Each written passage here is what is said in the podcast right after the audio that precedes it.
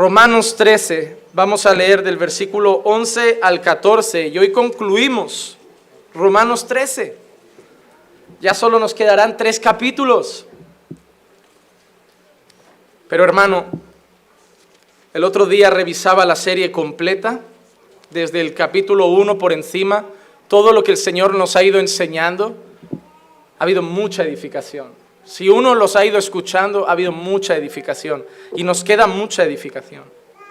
Romanos capítulo 13, versículos 11 al 14. Dice así la palabra del Señor. Y haced todo esto conociendo el tiempo, que ya es hora de despertaros del sueño, porque ahora la salvación está más cerca de nosotros que cuando creímos. La noche está muy avanzada y el día está cerca. Por tanto, desechemos las obras de las tinieblas y vistámonos con las armas de la luz. Andemos decentemente como de día, no en orgías y borracheras, no en promiscuidad sexual y lujurias, no en pleitos ni en envidias, antes bien, vestíos del Señor Jesucristo y no penséis en proveer para las lujurias de la carne. El título del sermón de esta mañana es El gran día se acerca. El gran día se acerca. En estos últimos cuatro versículos, el apóstol Pablo nos vuelve a dar unas indicaciones. Pablo lleva una serie de capítulos hablándonos de cómo es la vida del creyente, de qué significa vivir en el Espíritu. En los últimos versículos, si lo recuerdan, nos hablaba de amar, del no deber nada a nadie a no ser el amarnos unos a otros, porque el que ama dice que había cumplido la ley. En otros textos pasados, Pablo nos había hablado de someternos a las autoridades, nos había hablado de cómo tratar a las personas con humildad, había hablado de los dones, de cómo servir a la iglesia. Pablo llevaba un par de capítulos diciéndonos cómo se vive una vida cristiana. Y el otro día estábamos explicando eh, que la motivación que Pablo nos daba era las misericordias de Dios, lo que Dios había hecho por nosotros. Pablo estaba enseñando que debíamos vivir esa vida conforme a su voluntad, la voluntad de Dios, que debíamos vivir la vida cristiana siguiendo esos mandamientos por lo que Dios había hecho por nosotros. Pablo estaba diciendo, debéis vivir así si entendéis lo que Dios ha hecho por vosotros. Pero ahora al final del capítulo 13, Pablo llega a una conclusión, porque el, versículo 11, miren cómo empieza. Y haced todo esto, es una conclusión también. Pablo nos había dicho que debíamos vivir ese tipo de vida por las misericordias de Dios, por lo que Dios había hecho por nosotros, pero Pablo ahora también pone un encerramiento con otro motivo. Pablo está llamando a la motivación del corazón. Pablo está acabando con los religiosos. Porque el religioso no lo hace por amor. El religioso no cumple la ley simplemente por gratitud a lo que Dios ha hecho. El religioso lo hace para aparentar santidad, para creer que es más espiritual, para verse mejor delante de otros. El religioso habla mucho del yo, del yo he hecho esto, yo ayuno, yo oro, yo hago esto, yo hago aquello. Habla muy poco de lo que Jesús hace y habla mucho de lo que Él hace. Porque la motivación del religioso no es la gloria de Dios, es su gloria personal. Me da mucho temor la gente que vive contando su testimonio. Hay gente que viene como pastor y lo primero que me dice, quiero que conozca mi testimonio. Quiero que sepa mi vida. Y, va contando su testimonio. Y cada vez que quedan con un hermano es, pues mira, yo en casa hago esto, yo en casa hago aquello, yo hago aquello, yo hago aquello. Colgándose medallitas de lo bien que lo hace como cristiano. Hermano, cuenta lo que Dios hace. No cuentes tanto lo que tú haces. Porque los aplausos se los merece Él. Porque contar lo que tú haces y al final decir, pero la gloria es de Dios, no, lo, no vengas de humilde. Mira, o al principio o al final el fariseo siempre empieza su discurso es, hermano, quiero contar una cosa, pero la gloria es de Dios. Pero luego Dios ya no aparece en esa cosa. Aparecen sus ayunos, sus oraciones, su esfuerzo, pero yo cambié, hermanos, y mi casa cambió. Yo hice esto y mi casa hizo aquello. Yo hermano, da un ejemplo de tu vida de vez en cuando. No está de mal contar lo que Dios ha hecho en ti. Pero hermano, te digo una cosa, por precaución, huye del yo. A mí me cuesta como predicador, porque cuando uno piensa en dar un ejemplo y no quiere lastimar la vida de nadie, da sus propios ejemplos. Para que nadie piense que habla de uno, pues habla de uno mismo. Y es muy difícil porque hay un complejo de terminar hablando en la predicación cuatro o cinco veces sobre el yo. A lo mejor y se me escapa alguna. Pero no es el foco. El foco no es el yo, el foco es Él. La motivación del religioso es Él y su vida y su, su espiritualidad y su grandeza. Pero la motivación del creyente, como dijo Pablo al principio, es la misericordia de Dios, es lo que Dios ha hecho. No, hermano, pero no, no quiero hablar de mí, yo quiero hablar de lo que... Tú sabes lo que Dios ha hecho por nosotros. Y ahora Pablo al final da otra motivación. En primer lugar, la motivación era conocer el amor de Dios por nosotros, conocer lo que Dios había hecho por nosotros. Y eso nos iba a conducir a esa vida cristiana perfecta en el Espíritu. Y ahora al final del versículo 13 dice, ya sé todo esto y da la otra motivación, conociendo el tiempo. Pablo está diciendo, no debéis vivir así solamente por lo que Dios ha hecho, sino que debéis vivir así conociendo en qué tiempo os encontráis. Y Pablo dice en qué tiempo nos encontramos. Conociendo el tiempo, que ya es hora de despertaros del sueño porque ahora la salvación está más cerca de nosotros que cuando creímos. La noche está muy avanzada. ¿Qué te debería motivar a orar? ¿Qué te debería motivar a ayunar, motivar a servir, motivar a evangelizar, motivar a arreglar tu vida? Por un lado, lo que Dios ha hecho por ti, pero por otro, que el día del Señor ya llega, hermano. Hermano, no puedes seguir posponiendo tu ponerte a cuentas con Dios para mañana, porque el día del Señor puede ser hoy. Muchos no han participado de la cena del Señor, ¿por qué? Porque sigo sin estar casado, porque sigo sin vivir de esta forma, porque sigo sin aquello. ¿Hasta cuándo? No es que haciendo eso vas a tener un juicio mejor. Es que si no arreglas tu vida es la prueba de que Dios no te ha salvado. Hermano, estar en la iglesia no es conocer a Cristo. Es conocer lo que la gente dice de Cristo. Y tú estás llamado a conocer íntimamente a Jesús. Hay una conexión entre los versículos 11 y 14 en ese principio en el que Pablo dice, por esto debéis vivir así. Y haced todo esto por ese motivo.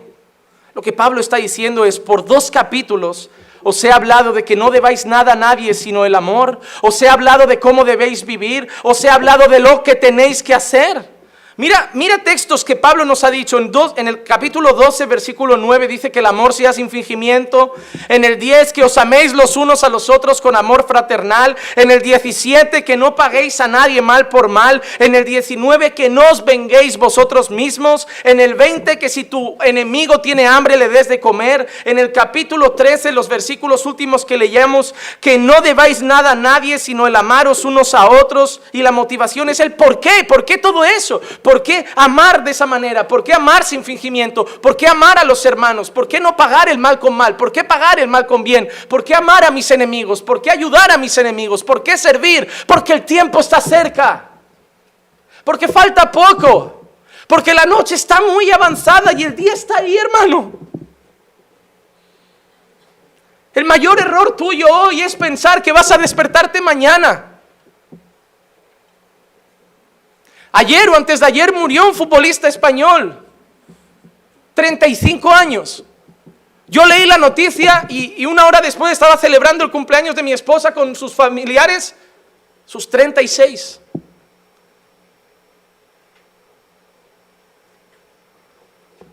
Reyes murió en un accidente de coche a los 35 años. Fama, seguramente no iba en un Ford Fiesta. Dinero, pero no estaba despierto. Iba en esta vida dormido, porque no era consciente que las tinieblas estaban muy avanzadas y que el día se acerca. Vivía como el mundo vive. Te impresiona a veces ver que hay gente que solo vive poniendo sus estados de sus viajes, sus paseitos, se compran un coche, una moto. Hermano, no te dejes llevar por eso, están dormidos. Están ciegos a la realidad. Si Pablo los mirara, les diría, abrid los ojos, es hora de despertaros, no de estar gastando, viviendo como... Están dormidos. En su mente entenebrecida creen que ellos realmente están viviendo. Están dormidos. No se dan cuenta que el gran día está cerca. El sermón de hoy a mí me llena de esperanza.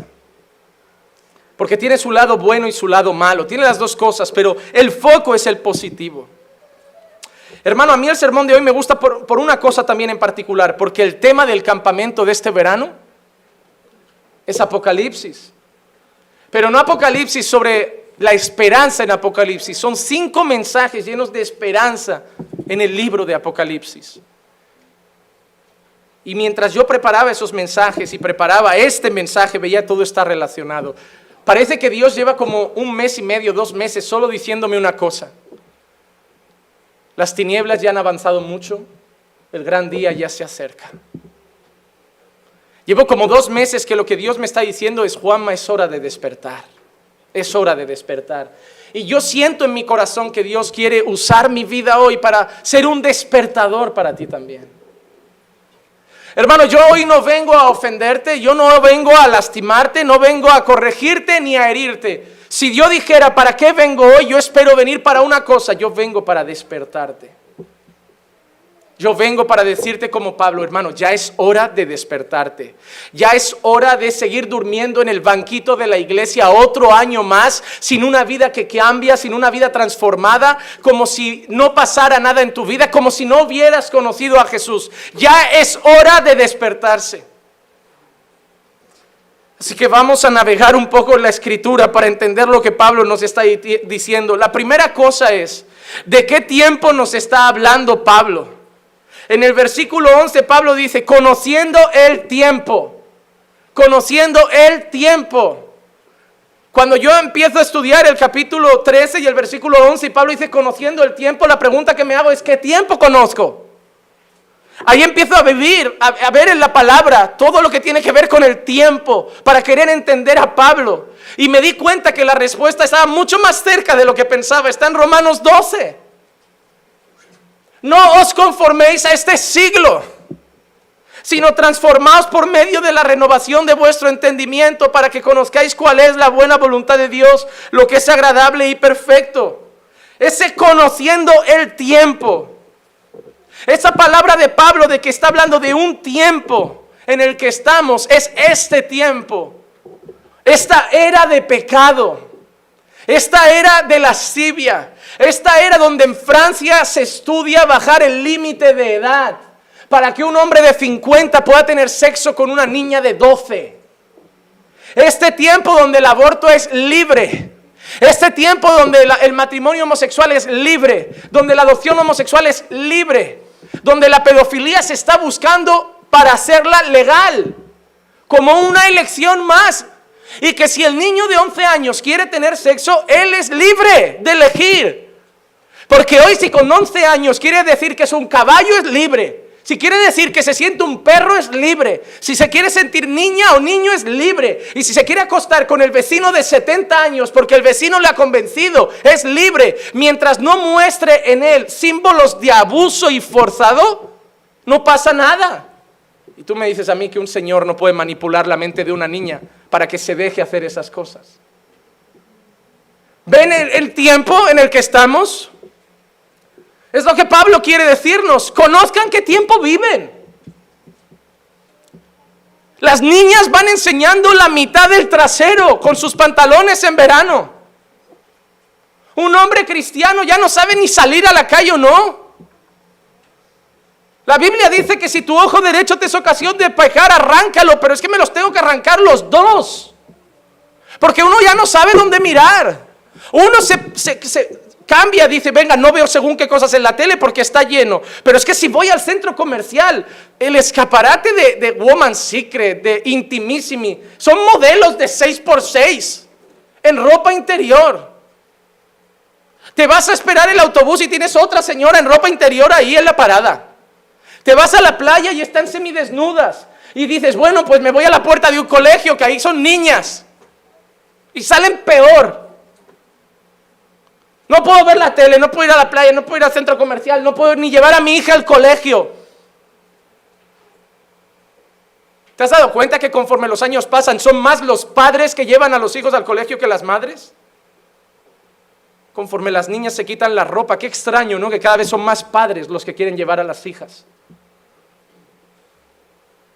Hermano, te digo una cosa, hay mucho hombre adulto que no practica el sexo ilícito con menores de edad solo porque es prohibido, pero te aseguro, porque venimos de este mundo podrido, que todos lo desean. Te voy a decir cómo es el mundo podrido y los hombres saben que no miento. Cuando eres adolescente tienes mitos con una mujer adulta y cuando eres adulto tienes mitos con un adolescente. Y todos saben que es verdad, que eso está normal. Y esa es la era en que vivimos. La era en que tu hijo con 11 o 12 años habla de perder la virginidad. La era donde un hijo con 11 o 12 años habla de probar las drogas. Habla de emborracharse. Y lo que Pablo está queriendo decir es, recordad, conocer los tiempos en que vivís. Debéis vivir conforme al tiempo en el que estáis.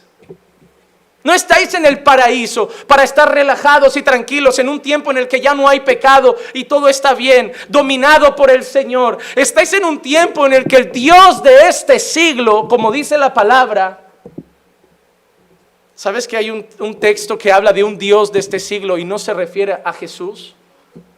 Se refiere a Satanás. Dios le ha concedido ahora una cierta libertad para que haga porquerías en este mundo. Debes conocer los tiempos. Debes saber en qué tiempo estás viviendo. Debes conocer esta era en la que vives.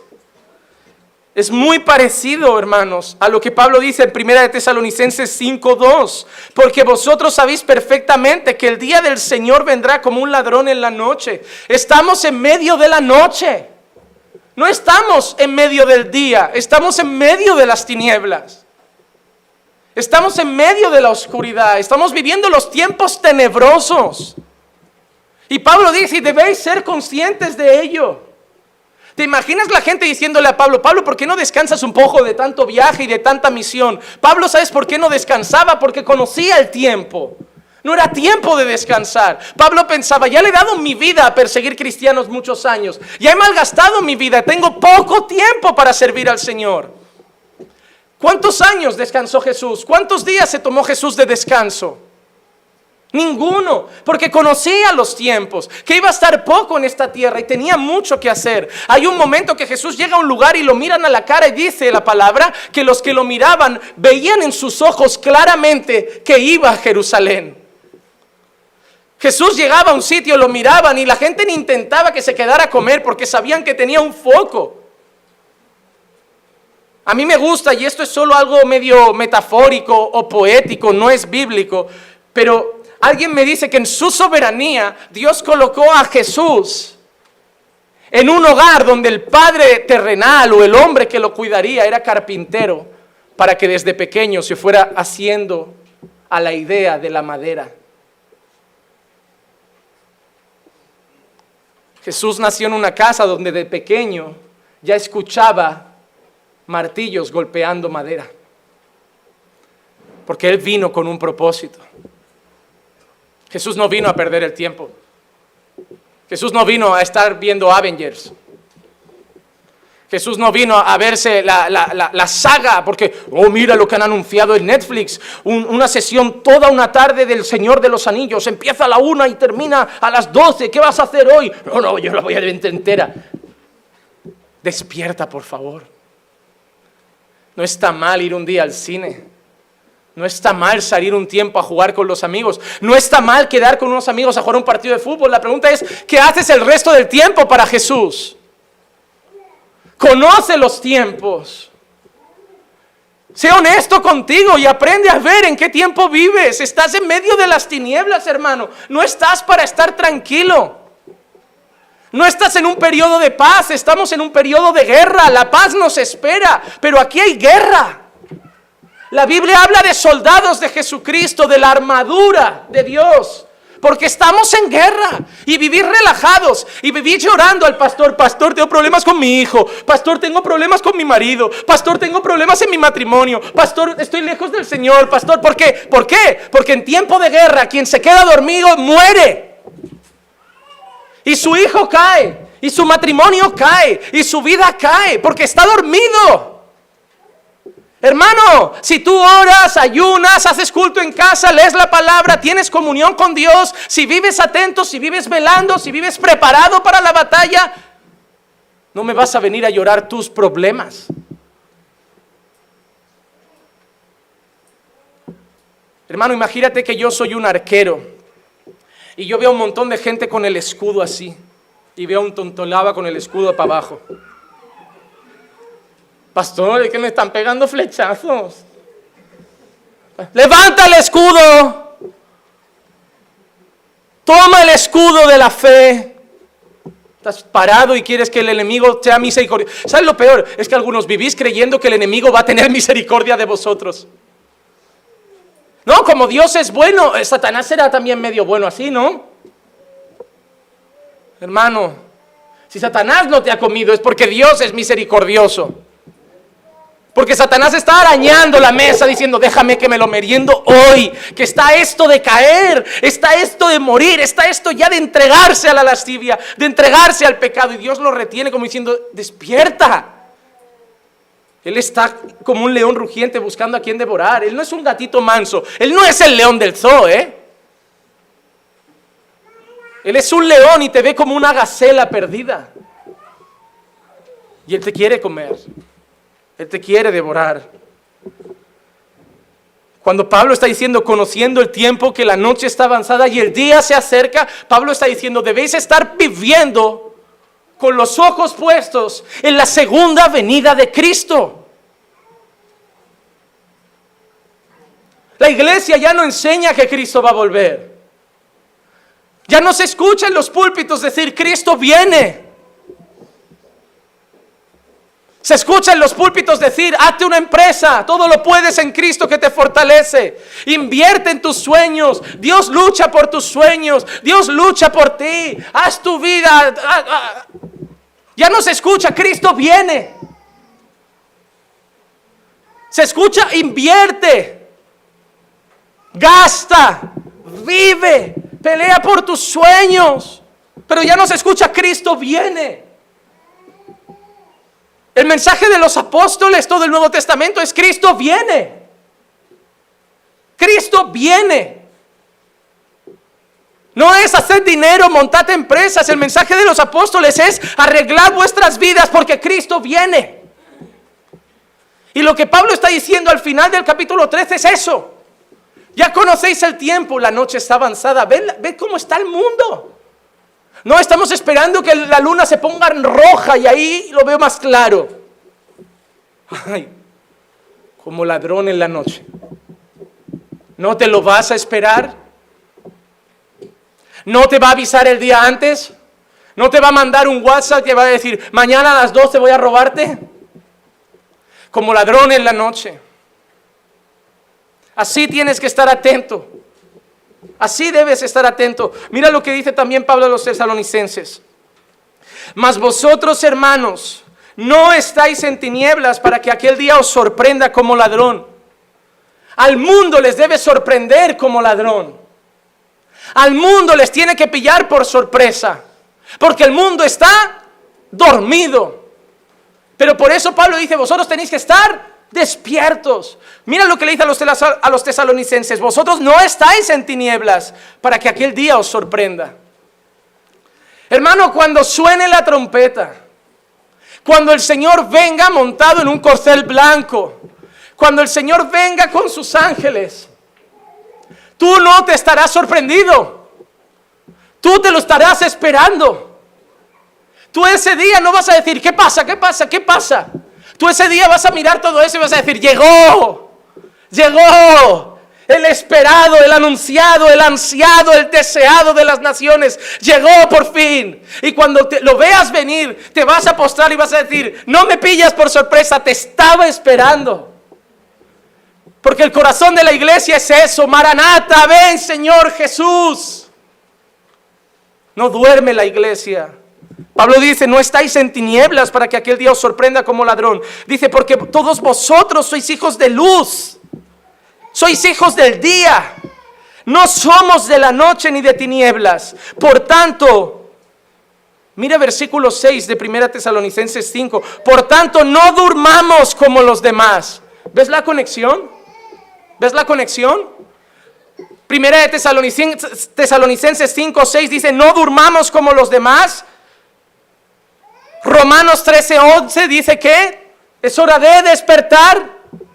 ¿Ves la conexión? Dice, en, en Tesalonicenses sigue diciendo, si no velemos y seamos sobrios, porque los que duermen de noche duermen y los que se embriagan de noche se embriagan. ¿Ves otra relación? Los que se embriagan de noche se embriagan. Y Pablo dice en Romanos que los que están en la noche, ¿qué hacen? Borracheras, lujurias. ¿Ves la conexión constante?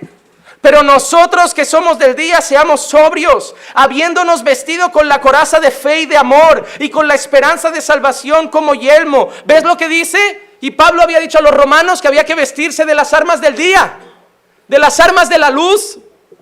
Porque no nos ha puesto Dios para ira, sino para alcanzar salvación por medio de nuestro Señor Jesucristo. ¿Ves la conexión entre tesalonicenses y romanos? ¿Qué les decía Pablo a los tesalonicenses? Despertad, porque los de la noche son los que se están emborrachando, pero vosotros sois los hijos de Dios y tenéis que estar vestidos con las armas de Dios, con la esperanza, con la fe, con, la, con el yelmo de la salvación. Y a los romanos les dice lo mismo, es hora de despertar.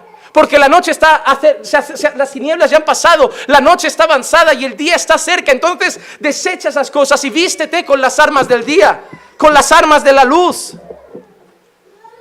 Por tanto, cuando Pablo habla de este tiempo, Pablo no solo está pensando en cosas malas, porque hay mucho cristiano negativo. Hay mucho cristiano que vive, oh, hemos vivido, esta es la peor época para ser cristiano. Eh, no se puede vivir en santidad en nuestros tiempos.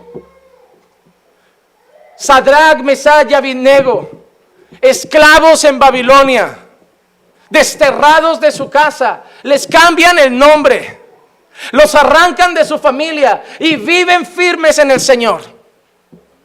En un reino que no era suyo con un idioma que no era el suyo, con unos nombres que no eran suyos, en una casa que no era suya. Su familia no estaba, mamá no estaba, papá no estaba, los amigos no estaban. Y eran jóvenes. Y fueron fieles al Señor. Yo no veo a José en la cárcel diciendo, y así como, así como sirvo a Dios. Si, me guardo, acabo en la cárcel. Mis hermanos me venden. No, lo veo sirviendo y fiel, el vendido traicionado, engañado, en prisión, fiel al Señor. En el tiempo que Dios te ha puesto a vivir, si Dios dice que vivas en santidad es porque se puede. ¿O acaso la Biblia dice, vivid en santidad porque sin santidad nadie verá al Señor, menos los del 2000, que en 2000 es imposible?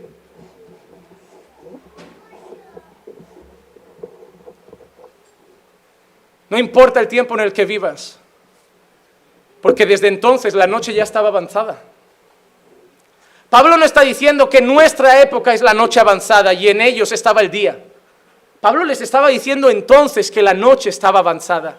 Ellos ya vivían tiempos de persecución, ellos ya vivían tiempos difíciles. Hermano, ¿tú crees que lo de hoy, mira, no es que mira a los jóvenes, mira el mundo, eh, intercambios de parejas, mira cómo está la pornografía, mira cómo está esto, mira cómo está aquello. ¿Tú crees que los nuestros son los tiempos más prostituidos? Seguro que no estudiaste mucha historia. Mira cómo era la época de Grecia. Mira cómo era el esplendor de Grecia. Mira cómo fue el esplendor de Roma. ¿Sabes cómo era una fiesta romana? ¿O una fiesta llena de griegos? Mira, para empezar había mucha comida, eran banquetes como si no hubiera un mañana. ¿Y saben cuál era la costumbre? Llenarse Y para que la fiesta siguiera, porque las fiestas duraban dos o tres días, iban fuera, vomitaban y volvían a la fiesta para seguir comiendo. Y así dos o tres días. Gula. Y cogían niños, porque en aquel tiempo había mucho niño abandonado por pobreza, y los ponían en la fiesta. ¿Sabes a qué? Para que los romanos lo cojan. No niñas, ¿eh? Lo que más morbo daba en esa época de Roma y Grecia eran los hombres con hombres. Había mucha prostitución. Había mucha homosexualidad. La pedofilia era normal. Que un rey o un príncipe barbudo de, 50, de, 70 años cogiera a un niño de 12 y lo llevara a la cama o delante del resto, ¿eh? Orgías. Dioses como Baco eran adorados.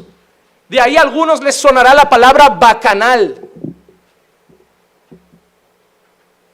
Estudia historia y vas a ver que tus tiempos no son tan difíciles. Que estamos igual. Que desde los tiempos de Pablo la noche ya estaba avanzada. Pero Pablo no es negativo. Pablo no dice solo la noche está avanzada. Pablo dice dos cosas. En primer lugar, que el día está cerca. Pablo no agacha la cabeza derrotado y dice, ay, ¿qué vamos a hacer? La noche está avanzada. Pablo coge fuerzas diciendo, está avanzada, pero vamos a trabajar un poco más porque nos queda poco. Nos queda poco. El día está cerca. El día está próximo. Y no solo eso, sino que dice, sí, la noche está avanzada, pero vosotros no sois de la noche. Vosotros no estáis en tinieblas. No importa lo avanzada que esté la tiniebla, porque tú no eres de ahí. ¿O acaso en tu casa hay orgías? ¿En tu casa hay borrachera?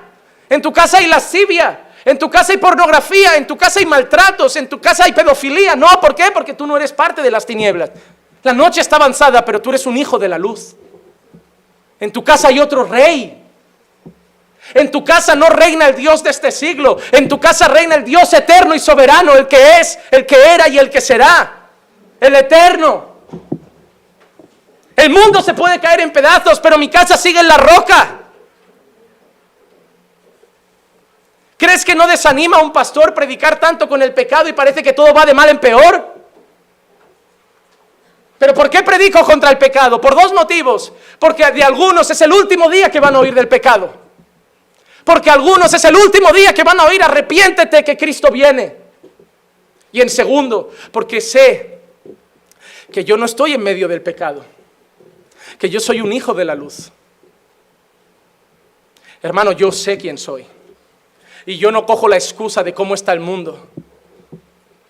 Yo me agarro a la esperanza de quién es mi Dios. El mundo va a ir de mal en peor, hermano. Si tú estás esperando que las cosas se pongan mejor para servir al Señor, olvídate. Te voy a ser sincero. Es más probable que terminemos buscando un local escondido. Es más probable que terminemos congregando en un parque que que compremos un lugar más grande al ritmo que van las cosas en España. Todos pensamos en el próximo local más grande, al ritmo que van las leyes en España, es más probable que pensemos en qué haremos si cierran este. Los débiles se volverán a casa. Los hijos de la luz que cierran la iglesia, la iglesia somos nosotros que nos cierren el local mientras tengamos un grupo donde poder reunirnos. Eh, pastor, pero es que no cabemos todos en casas, pues si se hace prohibido el Evangelio en España como en Corea, y nos tenemos que juntar en diferentes casas y comunicarnos por teléfono y hacer lo que sea, pero para seguir reuniéndonos a adorar al Rey lo haremos. Pero no importa que el mundo caiga en pedazos. Yo soy de la luz. Yo soy de la luz. Pablo dice, vosotros no estáis en tinieblas. Ustedes viven en una era oscura. Ustedes viven en un tiempo oscuro, pecaminoso, podrido. Pero ustedes no pertenecen allí. Ustedes son hijos de la luz. Ustedes están vestidos de Jesucristo, del Mesías esperado, del Salvador de esta época maligna. Entonces la pregunta es, ¿qué significa este tiempo para nosotros? ¿Qué significa esta era para nosotros? ¿Qué debemos hacer en esta era para nosotros? Miren algunos pasajes, Primera de Corintios 10, 11. Los, los eventos del Antiguo Testamento, dice Pablo, están escritas para amonestaros a nosotros, a quienes han alcanzado los fines de los siglos. Mira lo que dice en 2 Corintios 5, 17, el que está en Cristo es nueva criatura, las cosas viejas pasaron, todas son hechas nuevas. Colosenses 1:13, Dios nos ha librado de la potestad de las tinieblas y trasladado al reino de su Hijo amado. Yo no vivo en este tiempo pensando que Satanás manda. Eso es una visión equivocada. Pensar que en este tiempo Satanás manda es una visión equivocada. En este tiempo Satanás tiene cierta libertad, pero quien manda siempre ha sido y seguirá siendo Dios. En segundo lugar, la gente piensa en un reino que va a venir. No, estamos en las tinieblas esperando el reino que vendrá. Uh, no has entendido las escrituras. ¿Por qué no las has entendido? Porque Marcos 1.15 dice, el tiempo se ha cumplido y el reino de Dios se ha acercado. No has entendido en qué era estás viviendo. Hermano, esta era, esta era oscura, no está 100% gobernada por Satanás. Cristo tiene a su pueblo. El reino de Dios ya está aquí. Hermano, nosotros no estamos esperando el reino de Dios, estamos viviendo el reino de Dios. Solo que estamos en ese tiempo de bypass. Estamos en ese tiempo en el que sí, la noche está avanzada, estamos en medio de la oscuridad, pero Jesús no dijo que el reino de Dios vendría. Jesús dijo que el reino de Dios ya estaba ahí con él. Jesús inaugura el reino de Dios cuando llega a esta tierra. No dice que toda potestad le es dada y luego él entrega potestad, una parte de esa potestad a su iglesia. Pero hermanos, nosotros estamos viviendo el reino de Dios. No estamos viviendo sufriendo en las tinieblas y esperando. Estamos ya viviendo el reino de Dios. Solo que en este tiempo en que vivimos hay dos características que Pablo dice. La noche avanzada y el día se acerca. Pero esa, esa señal no es mala. Pablo no quiere que tú pongas los ojos diciendo la noche está avanzada. Pablo quiere que pongas los ojos en el día está cerca. Pablo no quiere que mires la palabra noche. Pablo quiere que mires la palabra día. Esa es una palabra de esperanza para un cristiano que sufre. Es una palabra de esperanza para el creyente que está sufriendo con su propio pecado. Hermano, ¿qué cosas te hacen a ti sufrir como cristiano? ¿No tener dinero? El creyente, ¿sabes por qué debería estar sufriendo? Mira, yo sufro por ver el mundo como está. Yo sufro cuando veo niñas semidesnudas. Yo sufro cuando veo niños drogándose por la noche en el botellón o bebiendo y emborrachándose por las noches. Yo sufro cuando veo el mundo. Y la otra cosa que me hace sufrir es yo sufro con mi carne. Sufro con mi pecado. Sufro que me encantaría ya tener un cuerpo glorificado y todavía no lo tengo y quiero servir bien al Señor y a veces fallo y eso me hace sufrir.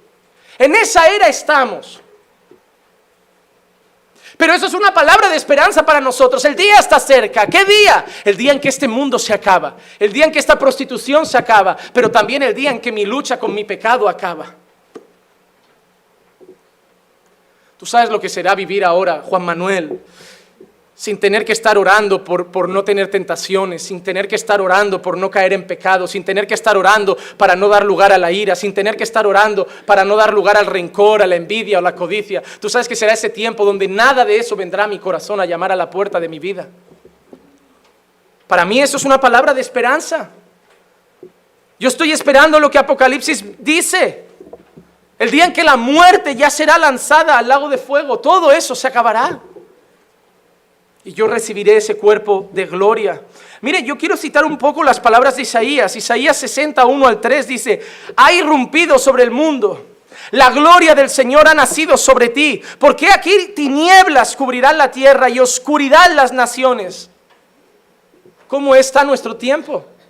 Tinieblas cubrirán la tierra y oscuridad las naciones mas sobre ti amanecerá el Señor, y sobre ti será vista su gloria, y andarán las naciones a tu luz, y los reyes al resplandor de tu nacimiento. ¿Ven esas palabras? tinieblas cubrirán la tierra, tinieblas cubrirán el mundo, oscuridad inundará las naciones, pero dice más, sobre ti amanecerá el Señor, sobre ti será vista su gloria. Hay un concepto para los creyentes, el dónde estamos y el quiénes somos. El mundo está en tinieblas, pero sobre mí está la gloria del Señor. El mundo está oscuro, pero sobre mí está la luz de Cristo. El propio Jesús que nos dice, sois la luz del mundo. El mundo está oscuro y en tinieblas y vosotros no tenéis que esconderos para que no os vean las tinieblas. Sois la luz. Tenéis que alumbrar para que el mundo vaya a esa luz y esa luz soy yo. No sois vosotros que tenéis luz propia. Soy yo que brillo a través de vosotros. Y cuando las tinieblas vayan a vuestra luz, llegarán a mi luz.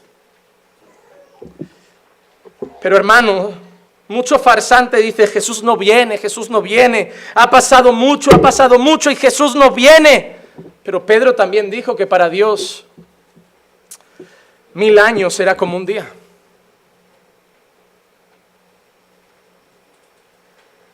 Yo sé una cosa, hermano. Puede ser que pasen dos mil más y no venga, pero sé que va a venir. Y yo no voy a sentarme diciendo, no creo que venga en próximos dos mil años. Yo voy a vivir hoy como si viniera hoy.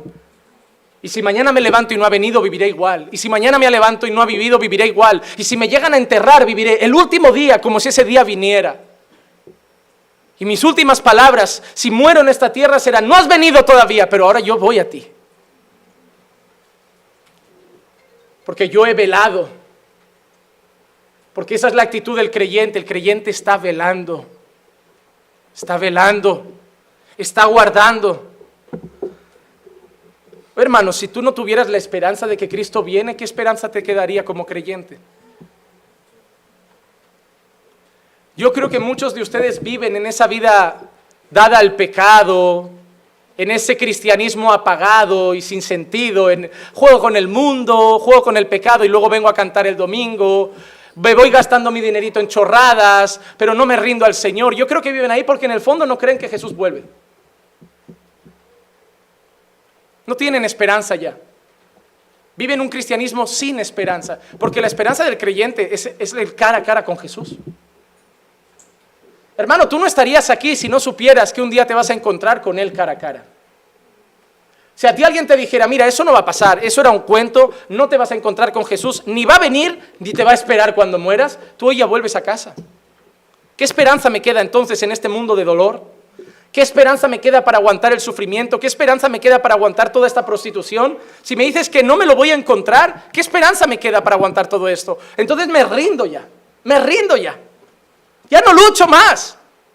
Ya dejo que la vida me lleve para adelante. Ya dejo, bueno, que hay que comprar. Vivimos gastando, vivimos prostituyéndonos. Ya dejas y total, al final no me espera nada.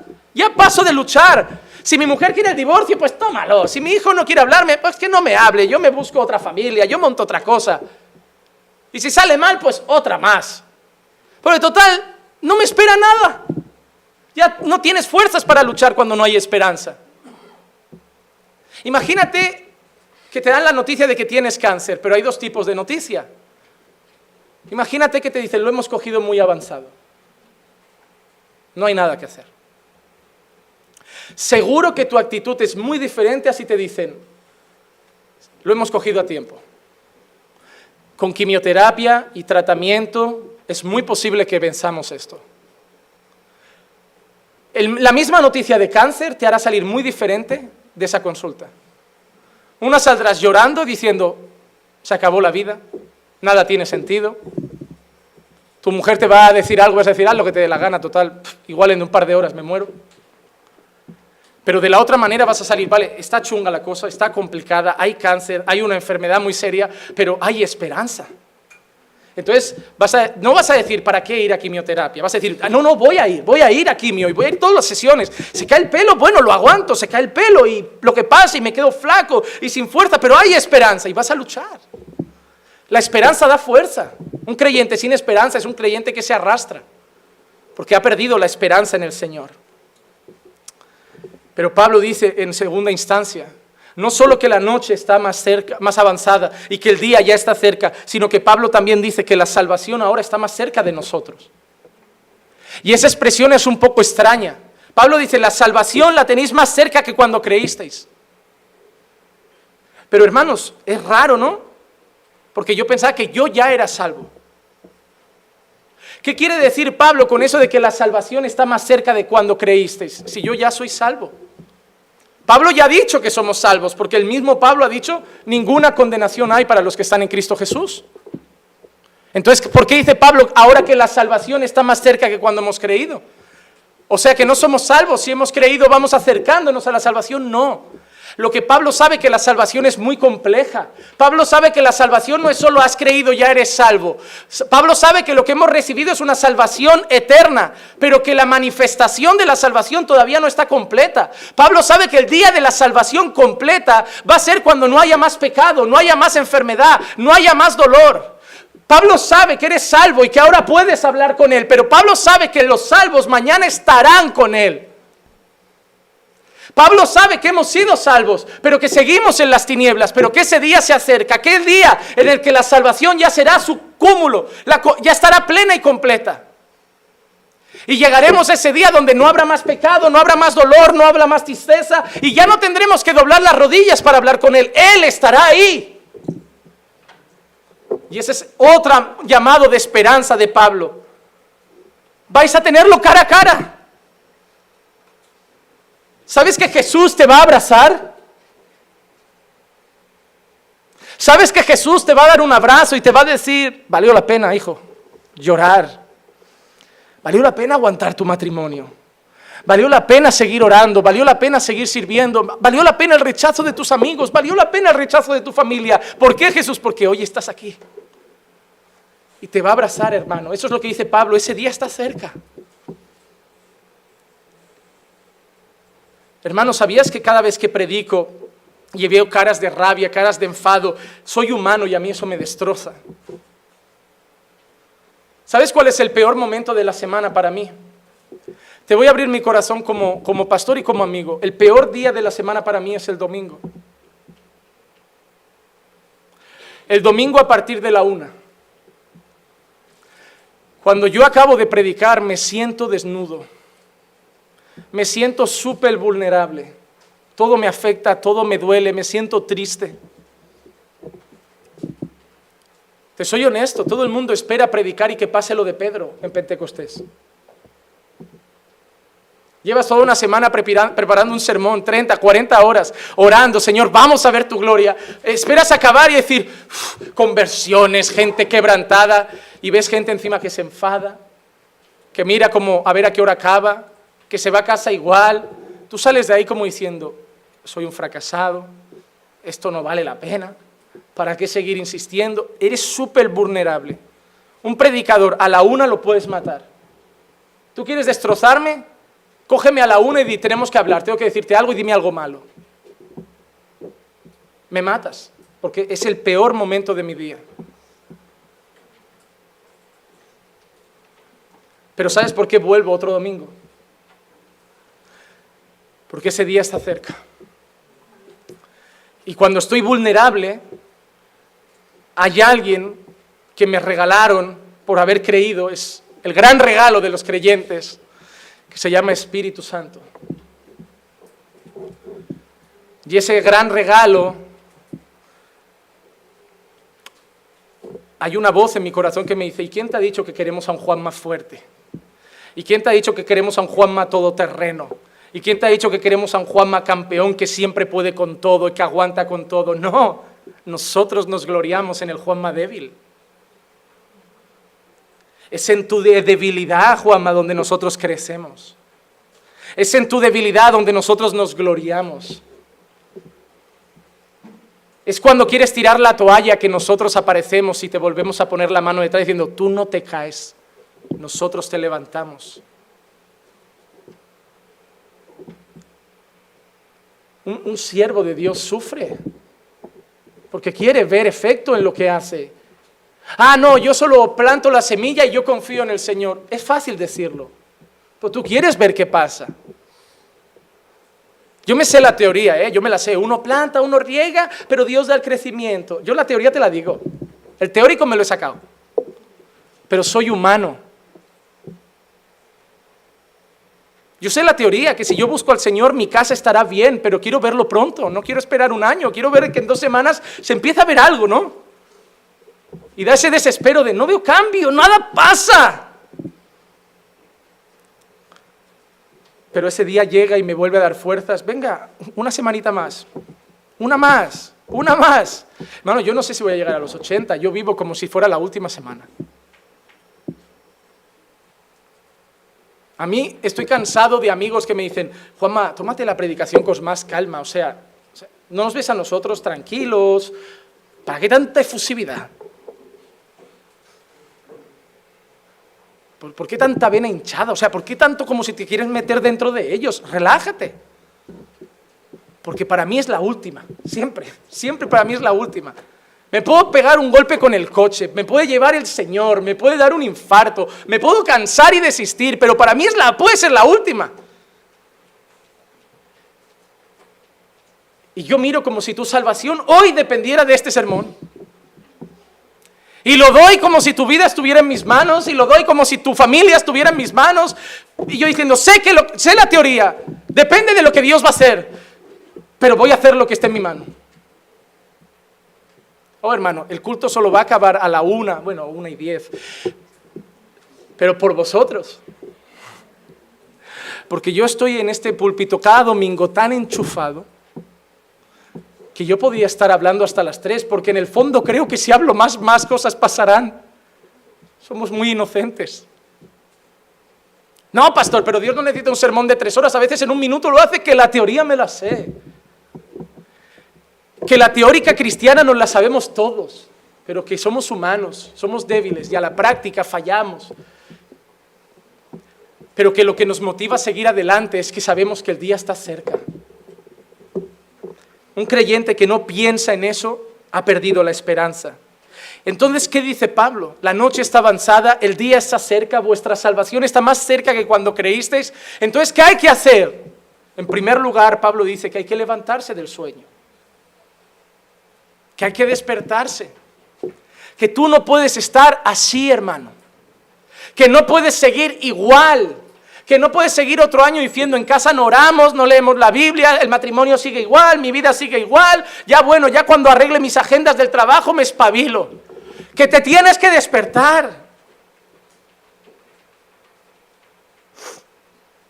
Que ese tiempo está pasando que en cualquier momento el día llega y que ya basta de andar dormido. Este mundo son sonámbulos, hermanos. Miren, toda esa pompa, todo ese exhibicionismo, toda esa piel, todo ese músculo. Mira mi coche, mira mi yate, mira mi moto nueva, mira dónde estoy, mira cómo viajo, mira qué libre soy, mira que están sobaos. Están dormidos. Y a los débiles los confunden como creyendo, oh religiosos, el domingo a la iglesia y yo estoy aquí disfrutando de la vida. Y te decoran las fotos y los vídeos con música de fondo, como eh, sus niños eh, eh, se exhiben como pueden. Toda esa pompa, todo... están dormidos, hermanos. Y a nosotros que nos creen los pobres, ignorantes, inocentes, que pierden el día en la iglesia, somos los que realmente estamos despiertos. Porque nosotros sabemos en qué tiempo vivimos. Ellos han sido engañados por el Dios de este siglo que les dicen que disfruten, que se den al placer, que se den a la vida, que se den a la bebida, a las drogas, que vivan, carpe diem. Porque a él le encanta eso, porque en cualquier momento se acaba y se los encuentra. Ven, que tu eternidad es abajo. Pero nosotros estamos despiertos. Nosotros sabemos que todo eso que ellos viven no se compara a lo que vamos a vivir mañana.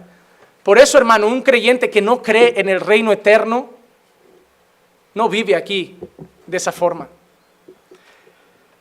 Mira, primera de Juan 2.8, se escribe un nuevo mandamiento que es verdadero en él y en vosotros, porque las tinieblas van pasando y la luz verdadera ya alumbra, ya alumbra. Así que en primer lugar, debemos despertarnos porque el día ya alumbra. Pablo no está diciendo solo que es de noche, Pablo está diciendo que ya está amaneciendo. Tú has, visto amaneceres, has visto cuando pasa de la tiniebla a verse ese rayito de luz. Así ve Pablo la vida. Así la debemos ver nosotros. Y es precioso un amanecer. No es un momento feo a los ojos. La noche es fea. Pero cuando empieza a salir esa primera línea de luz en el horizonte es lindo. Y te das cuenta de una cosa, que pueden haber habido ocho horas de oscuridad, pero que en cuanto empieza el sol a salir, eso es un momento, y en una hora ya lo tienes allá arriba. Y es lo que Pablo está diciendo, mira, podemos estar viviendo ocho horas de oscuridad, pero yo ya veo esa luz, en cualquier momento el sol ya está gloriosamente allá arriba. Eso es lo que Pablo está diciendo. Entonces Pablo dice que nos debemos despertar, y no solo despertar, que debemos pues desechar las obras de las tinieblas y vestirnos las armas de la luz. Cuando estábamos caminando dormidos, sin Cristo, caminábamos en tinieblas y nuestra ropa eran las obras de las tinieblas. Pero ahora Pablo dice que nos debemos vestir con las armas de la luz. ¿Y qué son esas armas? ¿Cómo se viste un creyente? Ah, pues falda larga. No, no dice eso, hermano pues con camisa y corbata. No, Pablo no está hablando de ropa. Pablo está usando una metáfora. Pablo no está hablando de ropa. Pero para entender lo que Pablo está diciendo ahí, es bueno entender a Pablo. Por eso la Biblia no puedes leer libros sueltos. Si tú quieres entender Romanos, tienes que entender a Pablo primero, que es quien lo escribió. Porque tiene su manera de decir las cosas. Pablo está hablando de una ropa, de una vestidura. Pero Pablo ha dejado claro en otros libros qué es esa vestidura. Mire, por ejemplo, Colosenses 3:12, Pablo dice, vestíos como escogidos de Dios, santos y amados, de entrañable misericordia, de benignidad, de humildad, de mansedumbre, de paciencia. Mira las ropas que Pablo dice. Misericordia, humildad, bondad, paciencia, benignidad. Y no solo eso, en Gálatas 3:27 Pablo dice, porque todos los que habéis sido bautizados en Cristo, de Cristo estáis revestidos. Entonces, hermanos, es tiempo de quitarte la vieja ropa. Tu ropa huele mal, la del pasado. Está sucia. Hay que echarla al cesto. No, no, hermanos, ¿qué cesto? Esa ropa hay que quemarla. Tienes que vestirte otra ropa. Mira los tesalonicenses. Pablo les dice, porque los que duermen de noche duermen y los que se emborrachan de noche se emborrachan. Pero puesto que nosotros somos del día, somos sobrios, habiéndonos puesto la coraza de la fe y del amor y por yelmo la esperanza de la salvación. Entonces Pablo aquí, ¿qué está diciendo? Otra vestidura. ¿Cuál? La coraza de la fe y el amor y el yelmo de la esperanza y la salvación. Pablo quiere, en el versículo 14 lo remata, que te vistas de Cristo. Y vestirte de Cristo no es quitarle las sandalias y la túnica y ponértela. Vestirte de Cristo no es una imposición. Vestirte de Cristo no es una vida aburrida. Miren, y lo voy a leer, porque me encantó este texto de John Piper. Vestirse de Cristo cada día no significa usarle como una imposición, una molestia o una carga. Vestirse de Cristo significa confiar en Él y tenerle como proveedor de nuestras necesidades futuras. Significa tenerle como un traje antiexplosivo, protector de los impactos mientras nosotros desarmamos las bombas del maligno. Significa tenerle como un traje de amianto a prueba de fuego cuando nosotros rescatamos a pecadores de las llamas del infierno. Significa tenerle como un chaleco a prueba de balas cuando nosotros hacemos frente a las pistolas del pecado y de la incredulidad. Vestirse del Señor Jesucristo significa tenerle como insignia que nos da acceso a todos los recursos del cielo que necesitamos para hacer la voluntad del Padre. Significa como tenerle como el mejor sistema de comunicación que jamás ha habido para poder tener una charla directa y constante con el Creador del universo. Vestirse del Señor Jesucristo significa confiar en Él, esperar en Él, amarle a Él y saber que en Él tenemos todo lo que necesitamos para estar en la luz, aunque vivamos en las tinieblas. Eso es vestirse de Jesucristo. John Piper es el mejor es mejor. Entonces hay dos características anda de día, honestamente, no en glotonerías ni borracheras, no en lujurias ni lascivia, no en contienda ni envidia. Vístete a Cristo. Vístete las vestiduras de Cristo. En el otro texto Pablo hablaba de la coraza del amor y la fe y el yelmo de la esperanza y la salvación. Y yo quiero acabar con este simbolismo. Miren, la fe viene por el oír y el oír de la palabra de Dios. Vestirse de fe es vestirse de palabra. La esperanza solo está en una cosa, en las promesas de Dios. Vestirse con la coraza de la esperanza es vestirse con las promesas del Señor, es mirar sus promesas. Y vestirse con el yelmo de la salvación, la salvación solo está en una persona, está en Cristo. Vestirse con el yelmo de la salvación es vestirse de Jesucristo. Así que termino con una lectura para ver la similitud de Romanos 13, del 11 al 14. Termino con 1 Tesalonicenses 5, del 1 al 11. Hago la lectura y terminamos. Ahora bien, hermanos, con respecto a los tiempos y a las épocas, no tenéis necesidad de que os escriba nada, pues vosotros mismos sabéis perfectamente que el día del Señor vendrá como un ladrón en la noche que cuando estén diciendo paz y seguridad, entonces la destrucción vendrá sobre ellos repentinamente, como dolores de parto a una mujer que está encinta y nadie escapará. Pero vosotros, hermanos, no estáis en tinieblas para que el día os sorprenda como ladrón, porque todos vosotros sois hijos de la luz e hijos del día. No somos de la noche ni de las tinieblas, por tanto, no durmamos como los demás, sino estemos alerta y seamos sobrios, porque los que duermen de noche duermen y los que se emborrachan de noche se emborrachan. Pero puesto que nosotros somos del día, seamos sobrios, habiéndonos puesto la coraza de la fe y del amor, y por yelmo la esperanza de la porque no nos ha destinado Dios para ira, sino para obtener salvación por medio de nuestro Señor Jesucristo, que murió por nosotros, para que ya sea que estemos despiertos o dormidos, vivamos juntamente con Él. Por tanto, alentaos los unos a los otros y edifiqueos los unos a otros, tal y como lo estáis haciendo. Despiértate Quítate las vestiduras de las tinieblas, vístete con la coraza de los que están en el día, vístete de Jesucristo y pon tus ojos en ese día que no falta, que ya llega. Las tinieblas han avanzado, el día está a las puertas, Cristo está viniendo a por su iglesia. Vamos a orar.